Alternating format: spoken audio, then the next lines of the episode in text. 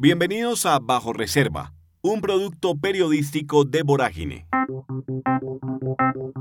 El grupo delincuencial que dirigía Mario Castaño fue apodado por la Fiscalía General como las marionetas. El senador liberal era el titiritero que coordinaba la aprobación de proyectos del Estado para conseguir porcentajes y aumentar su caudal político en varios departamentos del país. En Bajo Reserva estamos revisando las pruebas que recogió la Fiscalía para demostrar cómo actuaba esa red de corrupción. Además de senadores, alcaldes y funcionarios públicos de todos los niveles, otros personajes terminaron enredados entre las cuerdas que dirigía Castaño. Hoy vamos a hablar de la mamá del presidente Iván Duque, que era conocida como la madrina entre las marionetas.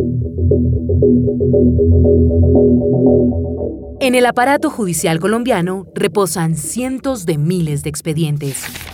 En ellos se narran hechos que los poderosos darían lo que fuera para que sigan ocultos.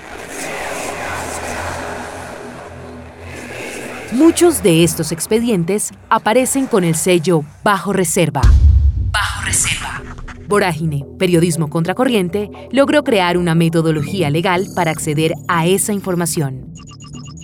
Con esa herramienta revelaremos graves delitos, casos de corrupción y hasta crímenes atroces. Crímenes atroces.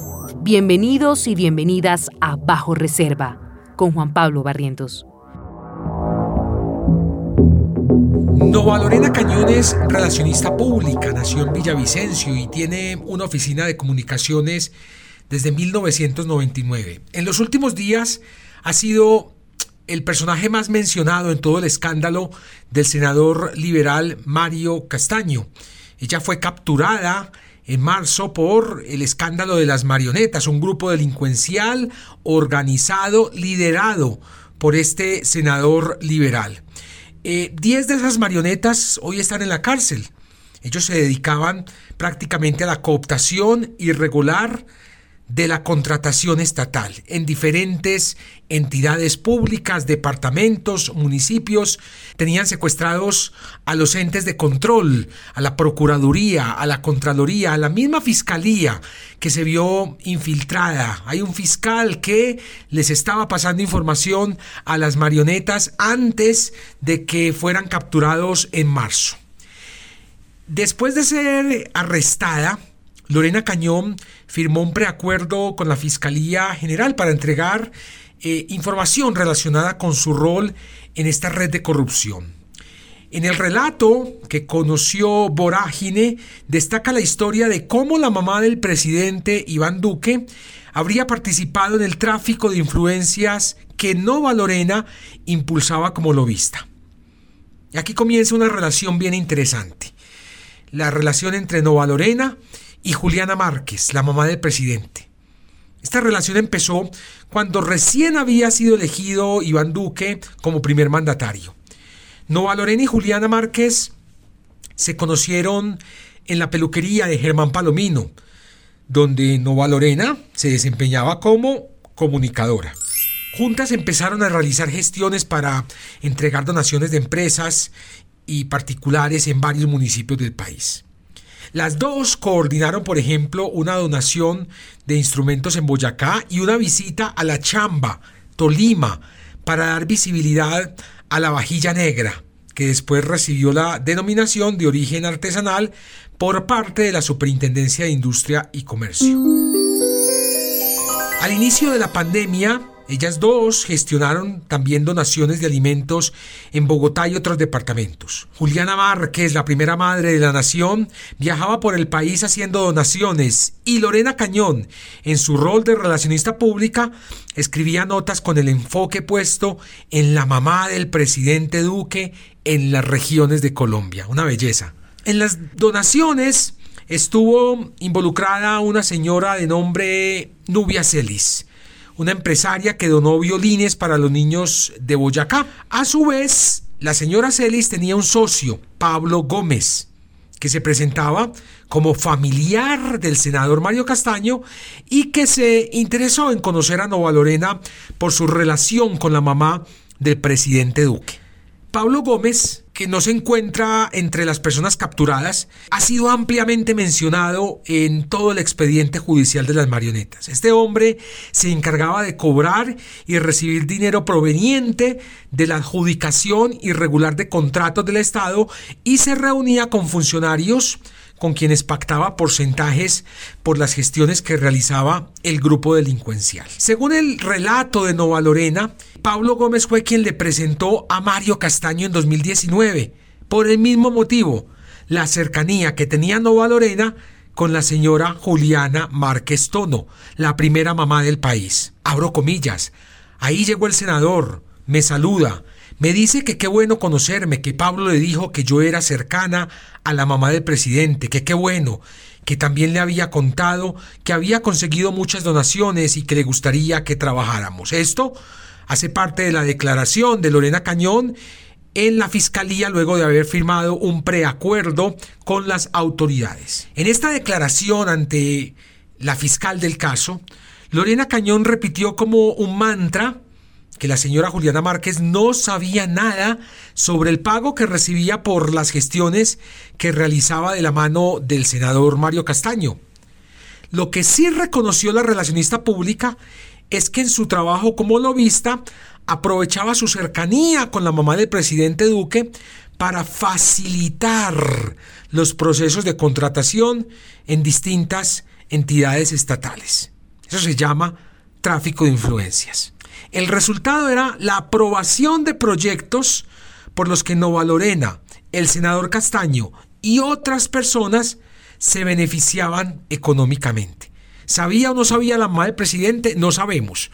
Nova Lorena jura que no y dice que no sabía. Pero enseguida vamos a darnos cuenta de que hay una contradicción en esa declaración. Cañón cuenta que en abril de 2021 conoció al alcalde de Armero Guayabal, esto es en Tolima, Medardo Ortega Fonseca, y lo conoció por intermediación de Mario Castaño. En esa reunión, Ortega le propuso a Nova Lorena quedarse con cinco puntos, es decir, el 5% de un proyecto que había presentado ante el Ministerio de Salud para conseguir una ambulancia. Una ambulancia.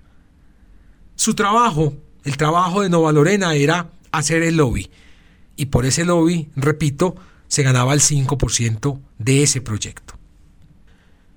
A la semana siguiente, posiblemente mayo de 2021, compré una artesanía para el doctor Correa.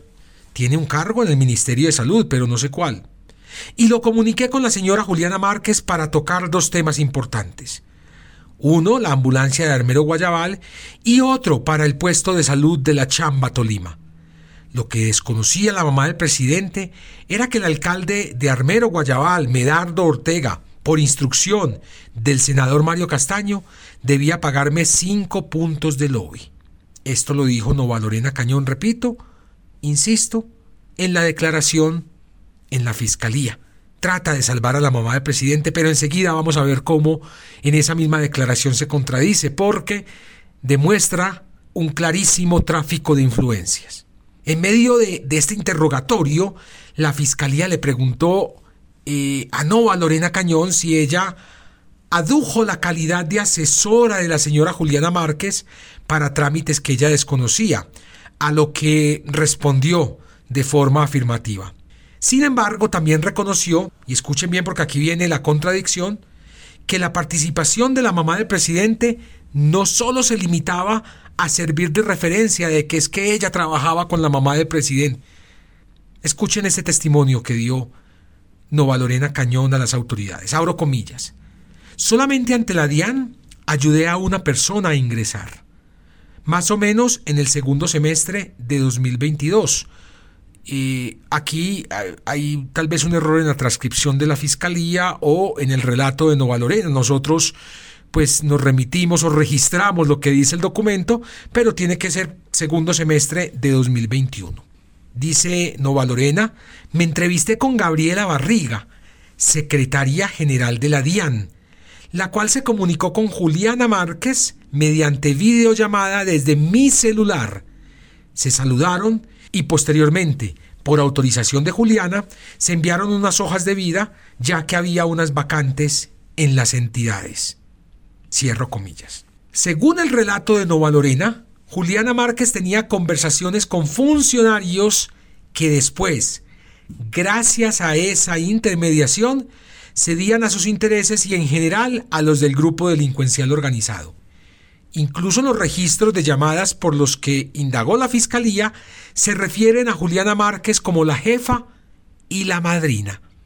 Esa era la chapa que le tenían a la primera madre de la nación, la mamá del presidente Iván Duque, la señora Juliana Márquez Tono, la jefa o la madrina.